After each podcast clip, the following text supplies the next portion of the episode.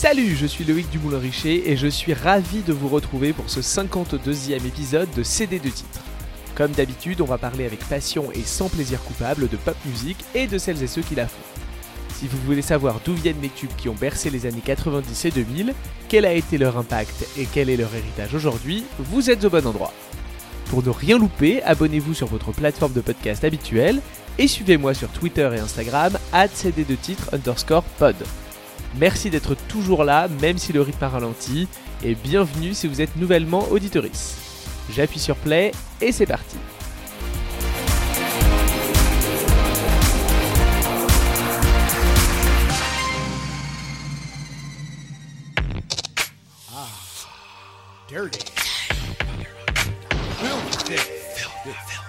Fan de subtilité, d'élégance et de voix feutrée, passez votre chemin, ce n'est pas votre épisode. Non, bien sûr, vous pouvez que dis-je, vous devez rester, parce qu'aujourd'hui on fait un bond de tout juste 20 ans en arrière, vêtu de jambières fesses apparentes et de rajouts noirs sur crinière platine au vent. Ça ne vous suffit pas?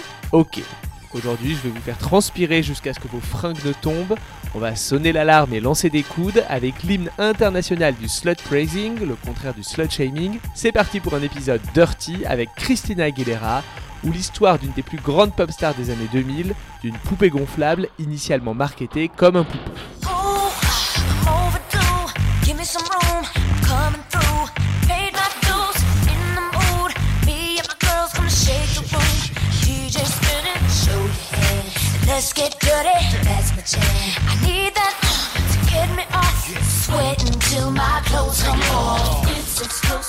Hasard du calendrier, j'enregistre cet épisode le jour du 42e anniversaire de l'artiste et accessoirement en même temps que la finale de la Coupe du Monde de foot. Il y a 20 ans tout juste, notre bonne amie Christina Maria Aguilera, elle-même tout juste âgée de 22 ans, prenait le monde à la gorge en sortant son deuxième album au nom évocateur, Stripped un disque qui allait marquer son époque et même l'histoire de la pop tout entière. Mais cet album a failli connaître une sortie de route spectaculaire à cause de son premier single et de l'échec de celui-ci aux États-Unis.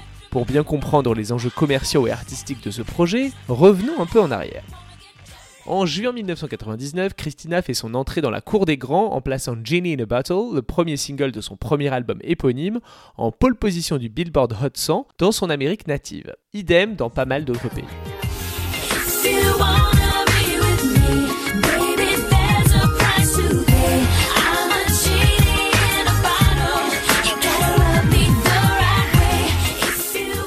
Son label, RCA, avait la pression car ses concurrents, mais néanmoins collègues de Zomba Records au sein de la major Sony Music, avaient déjà lancé avec succès leur Teen Lolita quelques mois plus tôt. Je parle évidemment de Britney Spears qui a fait souffler un vent de fraîcheur sucrée sur le monde avec son hit Baby One More Time. Qu'à cela ne tienne, Aguilera se révèle être la candidate idéale pour le job. Elle a déjà fait ses preuves au Mickey Mouse Club aux côtés de Britney au début des années 90 et a été sélectionnée pour interpréter le titre phare de la BO de Mulan pour Disney quelques mois auparavant. Elle possède en outre une voix puissante et suave, un physique très avantageux et ce petit plus qui la rend aussi piquante qu'innocente. Bref, le cocktail idéal pour espérer se tailler une part du cupcake. Et la part va être conséquente grâce au succès de l'inoubliable Jenny in a Bottle. A Star is Born, comme dirait l'autre, et l'album lancé dans la foulée pour capitaliser, va cartonner et donner lieu à trois autres hits. Notamment What a Girl Wants, que les plus pointus d'entre vous connaissent en version française, sous le titre Ce que je suis, chanté par notre Ophélie Winter national sur son deuxième album Privacy.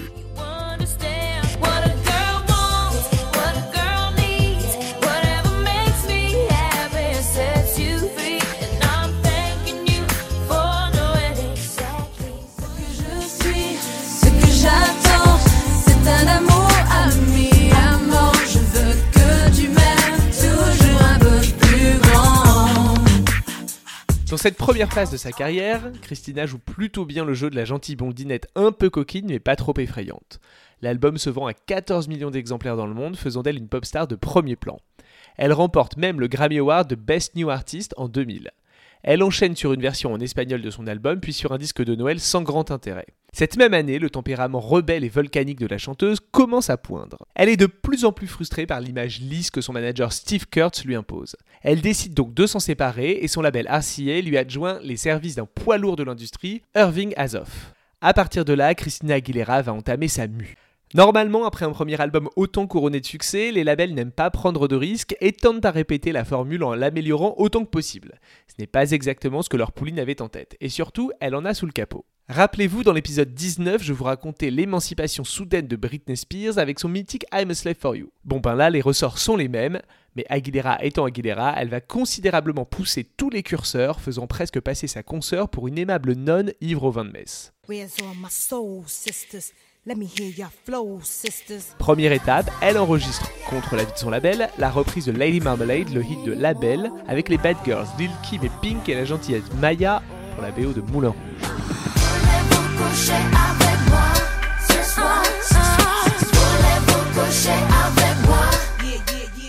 Je pourrais vous faire une heure sur ce monument de la pop culture produit par Missy Elliott, mais ce n'est pas le propos. Sur ce remake On ne peut plus 2001, Aguilera ne fait pas dans la dentelle.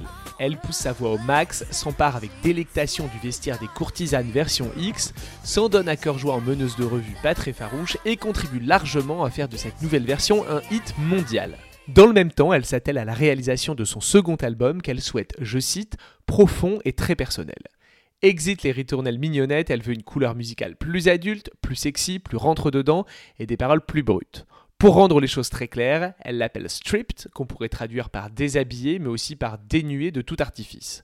Comme elle le confie à MTV à l'époque, stripped représente, je cite, un nouveau départ et la naissance d'une nouvelle artiste. Pour les 20 ans du disque, elle racontait récemment à Vogue son état d'esprit de l'époque. Wanted this album to embrace every different part of being a woman from feeling empowered and strong, owning my sexuality, and not from what a guy thinks it should be. There's such a rule book that we, you know, need to look a certain way on a certain front, act a certain way, be sexy, not too sexy, be be good girl but not too good because that's boring. There's such a rule book that's handed to us and I was given it since I was very very little and the older I got, the more I realized you're either going to be a part of the problem or you're going to stand up against it and create your own story and that's what Stripped was about. Pour faire naître ce projet, elle s'adjoint en studio les services de plusieurs pointures, parmi lesquelles Linda Perry, la chanteuse du groupe Four Non Blondes, connue pour son hit What's Up.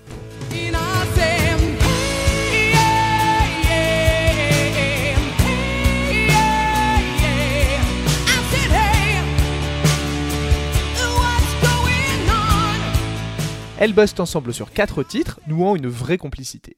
La roqueuse, ouvertement lesbienne et assez wild, colle bien avec la nouvelle persona d'Aguilera, ou devrais-je dire sa véritable persona qu'elle peut enfin libérer.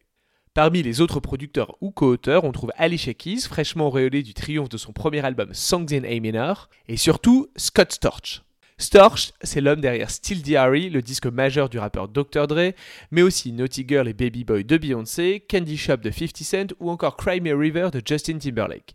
Lui et Christina nouent une relation fructueuse et créent sept chansons aux influences variées, passant du RB moite de Can't Hold Us Down au très latino Infatuation, du très rock Fighter à la balade lacrymale Walk Away. Comme le rapporte le journaliste de Rolling Stone Chris Heath dans un reportage édifiant sur les coulisses de la création de Stripped, Christina ne se laisse pas marcher sur les pieds, même par un producteur confirmé. Il relate un désaccord entre les deux quant à la couleur donnée au titre Keep on Singing My Song. Elle la veut brute et vulnérable, lui en a fait un truc hyper carré et très produit. Après quelques échanges polis, l'artiste s'énerve. Putain, je déteste ce genre de personne. Tu es furax parce que je n'aime pas ce que tu as fait. Moi, je veux juste m'assurer que cette chanson n'est pas surproduite. Avant, c'est comme si on l'avait enregistrée ensemble sur un coin de canapé. Maintenant, on dirait que je me contente d'un playback. Autant vous dire que l'ami Christina a le dernier mot et que Scott est prié de faire ce qu'on lui dit. D'ailleurs, chaque titre est coécrit par l'artiste qui tient au contrôle artistique de son œuvre. Cette libération, elle l'impose haut et fort dès l'intro parlée de l'album.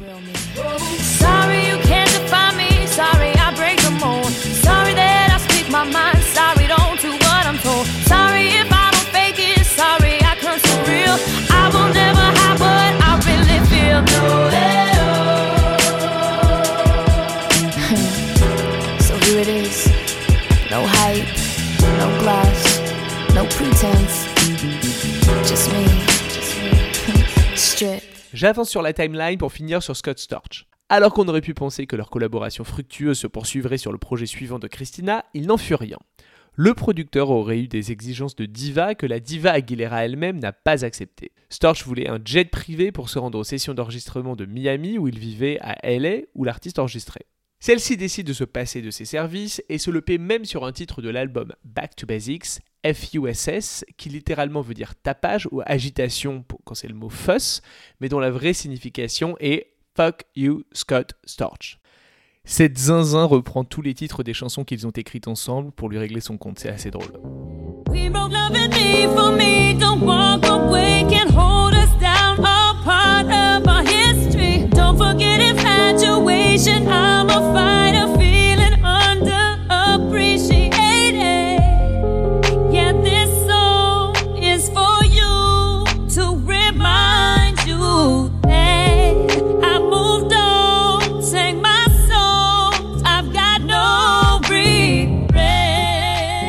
Malin, l'homme crame sa fortune en résidence tapageuse, drogue dure, voitures de luxe, jets et autres extravagances, et se retrouve totalement ruiné après avoir dépensé 30 millions de dollars en 6 mois.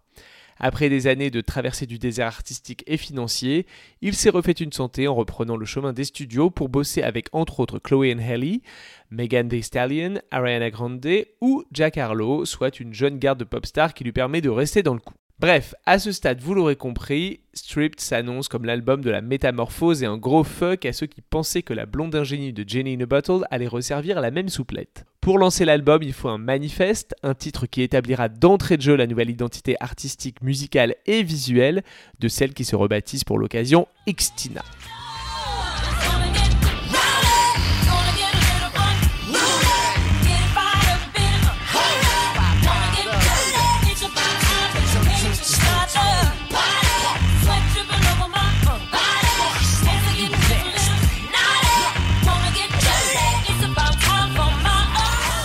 Ce manifeste prend la forme d'un uppercut de 4 minutes 58 nommé Dirty. Mais attention, pas avec l'orthographe normale, c'est-à-dire avec un seul R. Non, ici on ajoute un deuxième R pour signifier qu'on est deux fois plus sale. Oui, car c'est la signification du titre dans un sens purement hygiénique comme sexuel. Car de sexe, il en est beaucoup question dans cette chanson. Linda Perry et le manager de Christina voulaient lancer l'album avec la balade Beautiful, mais Xtina tenait absolument à ce que ce soit Dirty qui soit le premier single. Le titre est quasiment un remake de Let's Get Dirty du rappeur Redman, lui-même invité à poser sur le morceau d'Xtina. En effet, la chanteuse était obsédée par ce titre percutant, sexuel et poisseux. Elle demande donc tout logiquement à son producteur Rock Wilder de lui faire quelque chose de similaire. Les deux avaient déjà collaboré au moment de Lady Marmalade, donc il avait l'avantage d'avoir assisté à la première phase de la métamorphose de la diva et savait ce qu'elle attendait.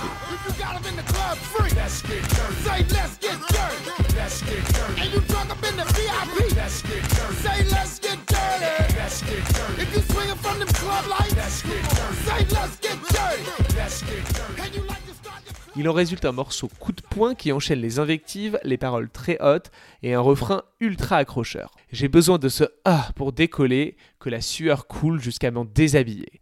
En gros, Christina n'est pas là pour faire dans la dentelle, elle veut du sexe intense, violent et plein de fluides corporels divers et variés. Tout est fait pour désarçonner l'auditeur, de la production hyper bourrine et foisonnante, voire trop intense à la première écoute, aux voix multipliées, du rap percutant de Redman aux soupirs et gémissements appuyés qui parsèment la chanson. Dans son couplet, le rappeur convoque le basketteur devenu meilleur pote de Trump et Kim Jong-un, Dennis Rodman, mais aussi la retardataire pathologique et chanteuse des Fugees Lauryn Hill, l'acteur Bernie Mac ou encore le rappeur Old Dirty Bastard dans un festival d'invectives qui ne veut pas dire grand chose, mais qui fait son petit effet.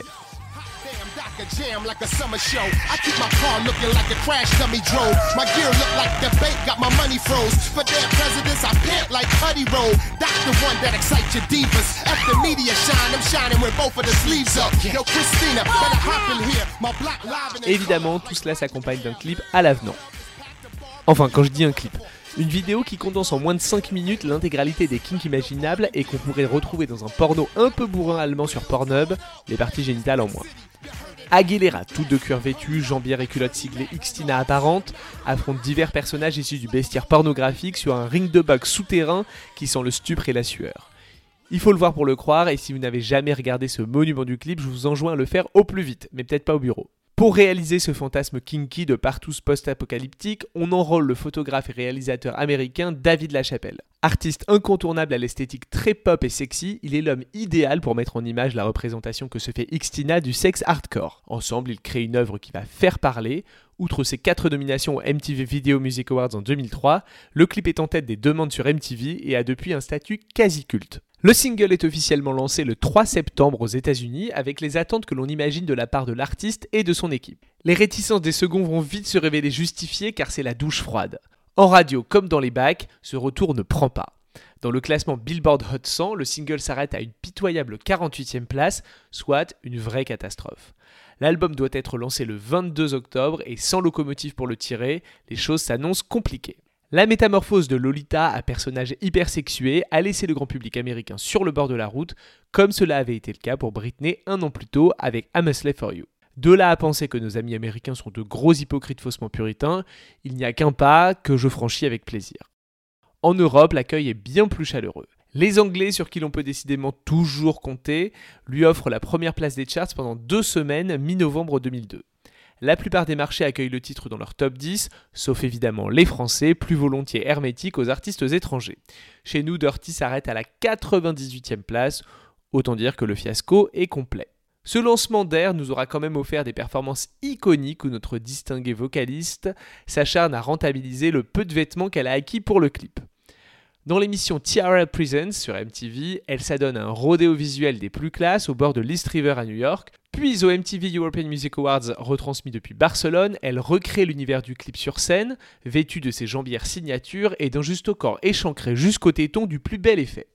En 2003, à cette même cérémonie qu'elle présente cette fois-ci, elle fait son entrée sur scène au son d'une version ecclésiastique de Dirty, chantée par un chœur d'enfant en aube, elle-même étant habillée en nonne avant d'arracher sa soutane et de révéler un costume plus cohérent avec son image.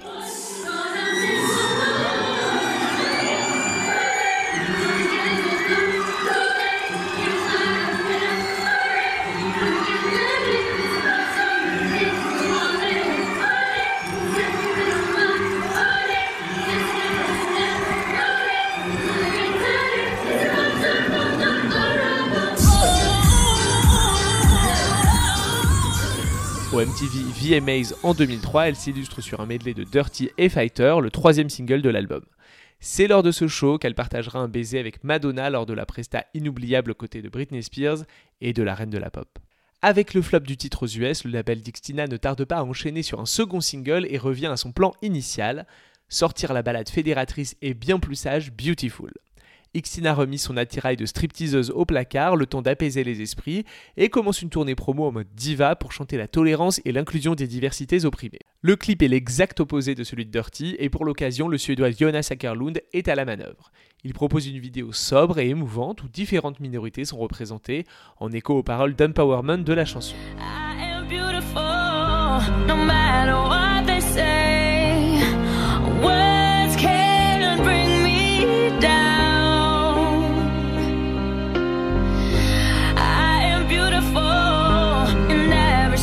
Le public ayant Dieu merci la mémoire courte, l'opération sauvetage d'urgence fonctionne à merveille et Beautiful devient un tube et même avec le temps, la chanson signature de Christina Aguilera. Il lui permet de montrer toute l'étendue de ses talents vocaux sur un texte qui coche toutes les cases et un clip qui joue savamment le contre-pied total avec celui de Dirty. Comme quoi, une carrière ça ne tient parfois à pas grand chose et aussi Certains professionnels de l'industrie savent peut-être ce qu'ils font, enfin pas tous. Stripped est ce qu'on appelle un late burner, c'est-à-dire qu'il a pris son temps pour se vendre, mais grâce à un enchaînement de singles quasi parfait, il a su montrer sa versatilité et toucher un large public. Après Beautiful, Extina opte pour le plus rock Fighter, coécrit avec Scott Storch. Il a atteint la troisième place en Angleterre et c'est un joli tube un peu partout.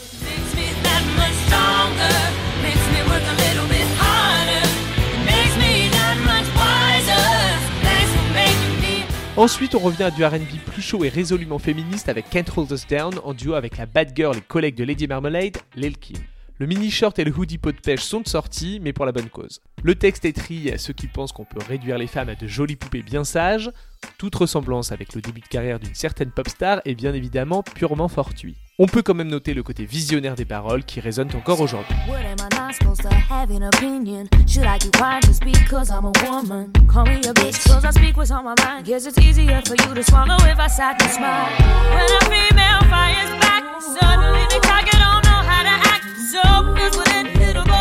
Enfin, un cinquième single est exploité avec The Voice Within, mais son impact dans les charts sera plus discret compte tenu du succès considérable de l'album à ce stade. Pour ces deux derniers singles, c'est David Lachapelle qui réalise des clips bien plus sagement que pour Dirty. Notre amie part bien entendu en tournée avec ce disque taillé pour la scène, d'abord aux États-Unis où elle entame un tour du pays avec son ancien camarade du Mickey Mouse Club Justin Timberlake qui vient de sortir son premier album Justified. Ça s'appelle le Justified and Strip Tour Ils sont pas allés chercher ça très loin. Tour. And it's the name of our albums. They fit perfectly together. It's just a one word, they say it all. Chacun performe son set après l'autre, une sacrée affaire pour le public qui a droit à une avalanche de tubes. Ils continuent leur chemin de leur côté ensuite et la Dirty Girl propose plus ou moins le même show en Europe, au Japon et en Australie. Je fais une petite parenthèse, mais je ne sais pas si vous vous souvenez de la petite guerre que Christina et Eminem se sont menées au début des années 2000. En gros, tout a commencé dans un doc d'MTV où Christina parle de la vie privée du rappeur et de sa femme Kim. Ça ne lui a pas plu, donc il a commencé à l'égratigner dans certains de ses titres, dont son hit The Real Slim Shady.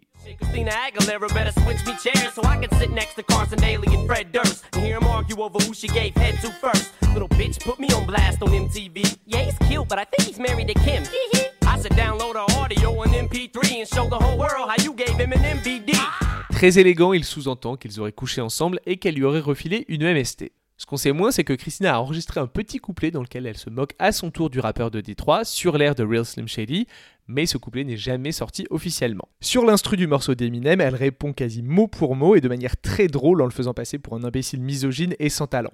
Et bien sûr, elle a appelé ça Will the Real Slim Shady Please Shut Up. On écoute.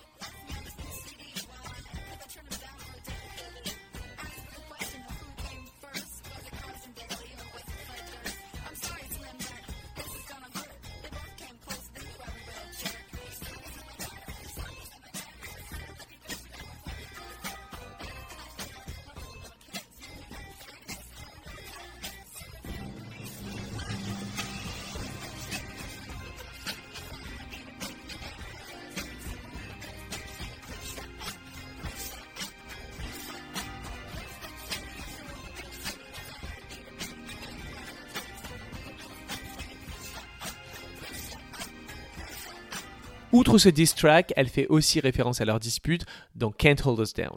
Tout cela semble être rentré dans l'ordre depuis, mais c'est amusant de voir que Christina ne s'est pas laissé faire. Alors, que reste-t-il de cet album 20 ans après? En France, pas grand-chose. Comme souvent chez nous, le grand public est un peu passé à côté, même si tout le monde se souvient au moins de Beautiful. Chez les fans, c'est évidemment un disque culte, et dans la carrière de l'artiste, c'est le point culminant. Et commercialement, c'est un véritable succès avec plus de 12 millions d'exemplaires vendus dans le monde. Cette année, pour fêter son 20e anniversaire, Christina a proposé un nouveau clip pour sa chanson phare, Beautiful, adapté à l'époque car faisant référence aux effets néfastes des réseaux sociaux sur l'image de soi et la santé mentale des plus jeunes. Dommage que l'artiste ne se soit pas davantage impliquée personnellement, puisqu'elle n'apparaît pas dans la vidéo et n'a pas non plus proposé de titre inédit de l'époque, ce qui aurait pu constituer une belle surprise pour les fans et une belle manière de marquer le coup. On peut dire que Stripped est un vrai marqueur de son époque, un album moderne à la production toujours percutante aujourd'hui. Dirty en est l'exemple parfait, c'est un titre très fort, intemporel, évidemment complètement over the top, mais qui fonctionne encore parfaitement. Et aussi, il a établi Christina bien au-dessus de ses concurrentes de l'époque, à l'exception de Britney bien sûr, qui a toujours été dans son propre couloir de nage. Ce qui fait aussi la modernité de Stripped, c'est son côté résolument féministe, très revendicatif et en même temps hyper intime. Elle y parle de violence intrafamiliale, de la relation compliquée à son père, mais aussi de sa sexualité de manière très crue comme on l'a vu. À ce propos, je vous remets un petit extrait de son interview pour Vogue où elle parle de Dirty. I love expressing my sexuality, but I owe no one an explanation about what that you know, even means to me. I wanted to go against the grain. I wanted to be anti what the rule book was and what a pop star should look like and sound like. And I had to take the bullets for it too. I definitely had the conservative police come after me a few times. There were a lot of boy bands out at the time, and I remember so many times like, why are they not getting in trouble for this and that and these gestures and this on stage? I didn't even think that it was anything wrong or upsetting or offensive about dirty whatsoever. Je n'ai pas envie de me livrer à une interprétation de comptoir, mais j'ai réfléchi à ce que ces très jeunes femmes ont dû faire pour sortir du carcan dans lequel les hommes des maisons de disques les avaient enfermées, et je vais essayer de vous restituer ça du mieux possible. Que ce soit Christina, Maria, Britney ou Miley, pour ne citer qu'elles, toutes ont en commun d'être arrivées sur le marché sous forme de poupées bien sages et mignonnes, façonnées pour plaire aux petites filles et si possible séduire les garçons, sans faire peur aux parents qui achètent les disques. Sauf qu'assez vite, ce formatage atteint ses limites quand ces jeunes filles deviennent des femmes désireuses de s'approprier leur corps et leur carrière. Quand elles le font, et c'est là que ça m'interroge, c'est finalement d'une manière très fortement ancrée dans l'imaginaire hétéro-macho normé, voire complètement dans les clichés hétéro-pornographiques les plus basiques. On l'a vu tout à l'heure avec Dirty, mais revoyez le clip de Slave for You de Britney, ou de Weekend Stop, ou Wrecking Ball de Miley, et vous verrez de quoi je parle. Comme si pour échapper à un patriarcat oppressif et lui-même daté, il fallait passer par une libération complètement en phase avec les attentes masculines. Ce qui ne veut pas dire qu'elle ne se libère pas, mais qu'elle semble entrer dans une autre forme d'aliénation, celle d'une sexualité fantasmée et formatée pour un public qui n'est pas leur cible initiale. Si cette exagération voulue, consentie et assumée d'hyperféminisation et d'hypersexualisation est une vraie marque d'empouvoirment et une manière de s'éloigner au maximum de leur image initiale, je serais curieux de savoir comment elles voient cela avec du recul. Car finalement, si elles se sont libérées en tant que femmes et artistes de manière très publique, elles l'ont aussi payé très cher. D'ailleurs, dans l'article de Rolling Stone que je vous citais tout à l'heure, Xtina fait longuement référence à la difficulté qu'elle a à maintenir une relation amoureuse et comment elle compense sa frustration et ses tourments par le fait de se faire piercer le corps dans des endroits parfois très intimes. Ces artistes ont payé cher leur émancipation, d'une part parce que les singles qui cassent leur image ne marchent pas à tous les coups. Si Miley a cartonné, dix ans après ses concerts et ce n'est pas anodin, ces dernières ont connu un succès très mesuré qui les a forcés à rentrer dans le rang.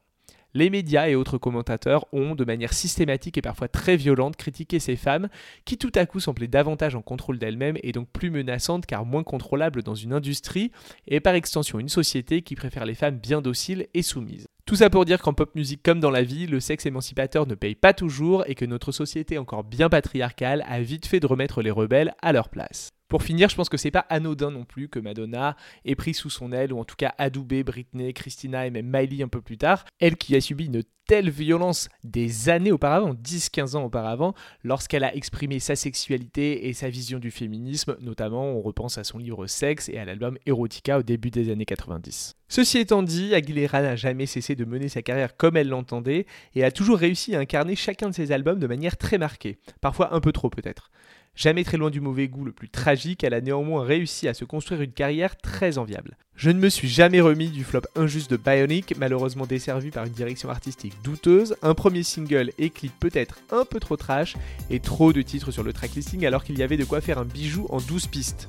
Et cette idée d'avoir relégué certaines des meilleures chansons en bonus track, quel gâchis. Par exemple, Little Dreamer, une de mes chansons préférées de son répertoire, longtemps absente des plateformes, avant d'y être ajoutée à l'occasion des 10 ans de l'album.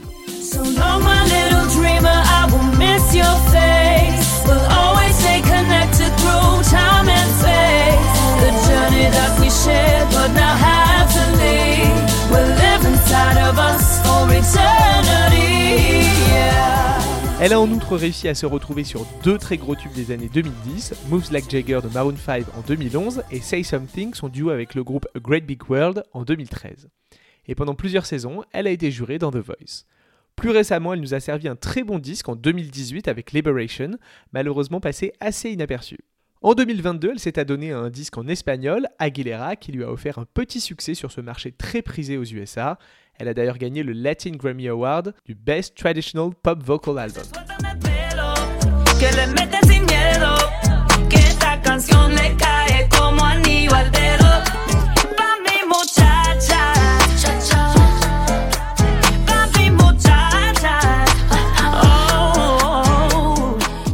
On n'a plus qu'à espérer un retour au premier plan, mais les temps sont durs pour les pop stars de plus de 40 ans, vous le savez, c'est pas à vous que je vais apprendre ça. En attendant, on a la chance qu'elle soit toujours active, alors profitons-en et streamons gaiement. Longue vie à la reine Aguilera. Bon, ça me coûte un petit peu de vous laisser avec ça, mais j'avoue que même si je ne porte pas Ed Sheeran dans mon cœur, il a fait une super cover de Dirty pour le live lounge de BBC Radio 1. Il a même fait le rap de Redman. Je vous laisse avec ça et on se retrouve juste après. Damn, Dr.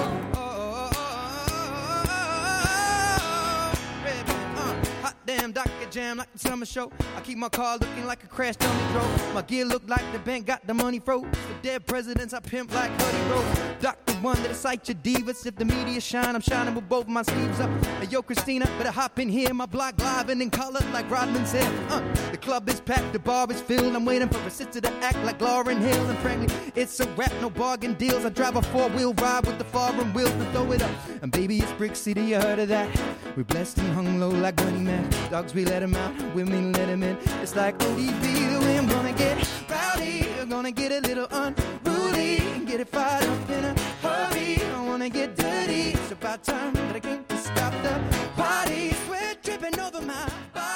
Merci beaucoup d'avoir suivi ce 52e épisode de ces deux titres. J'espère qu'il vous aura un petit peu réchauffé au cœur de l'hiver. Comme d'habitude, on peut se retrouver sur Twitter et Instagram, at cd2titres underscore pod. N'oubliez pas de vous abonner sur votre plateforme de podcast préférée, Deezer, Spotify, Apple Podcast, etc. De mettre un commentaire, des étoiles, c'est ça qui fait découvrir le podcast à plus de monde.